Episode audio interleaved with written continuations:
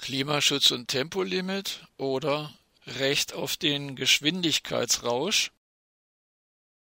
In 31 europäischen Staaten existieren generelle Tempolimits auf den Autobahnen mit 130 km pro Stunde oder weniger.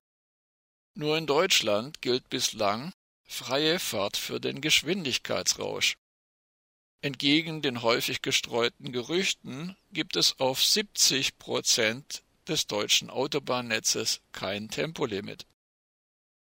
Doch rationale Gründe gegen ein Tempolimit sind auch in Deutschland Mangelware. Nun hat das Umweltbundesamt eine Untersuchung vorgelegt, die aufzeigt, welche Klimaschutzwirkung ein Tempolimit hätte. Laut den Berechnungen des Umweltbundesamtes können mit einem Tempolimit von 130 auf deutschen Autobahnen 1,9 Millionen Tonnen CO2-Äquivalent pro Jahr eingespart werden.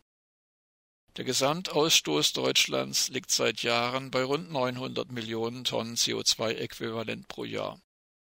Mit Tempo 120 könnte dieser Ausstoß um 2,6 Millionen Tonnen pro Jahr und mit Tempo 100 sogar um 5,4 Millionen Tonnen reduziert werden.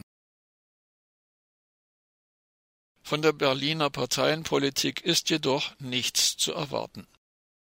Verkehrsminister Andreas Scheuer sagt ganz offen, dass ein Tempolimit auf deutschen Autobahnen, so wörtlich, gegen jeden Menschenverstand sei.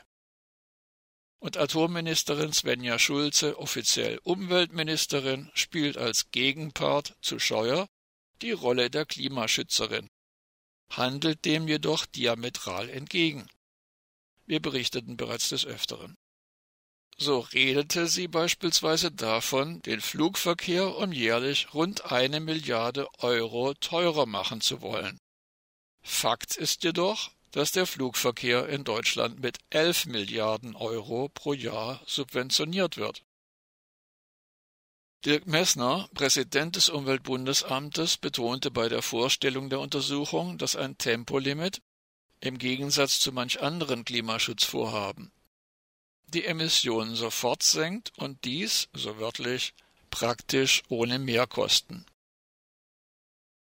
Bei der mit medialer Unterstützung jedoch in die völlig falsche Richtung gelenkten öffentlichen Diskussion und dem gebetsmühlenartig wiederholten Lamento um mögliche gigantische Kosten des Klimaschutzes sollte jedoch nicht vergessen werden, durch den Abbau klimaschädlicher Subventionen und durch die Förderung von Energieeffizienz sowie einen ungebremsten Ausbau der erneuerbaren Energien könnte Klimaschutz gesamtgesellschaftlich schon heute finanziell positiv zu Buche schlagen.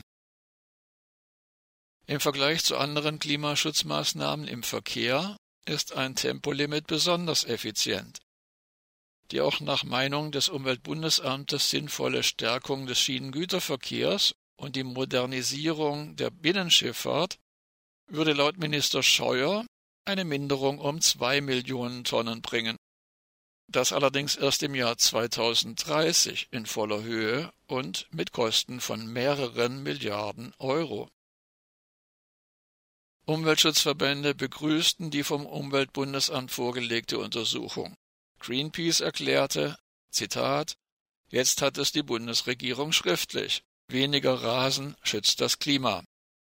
Ende des Zitats.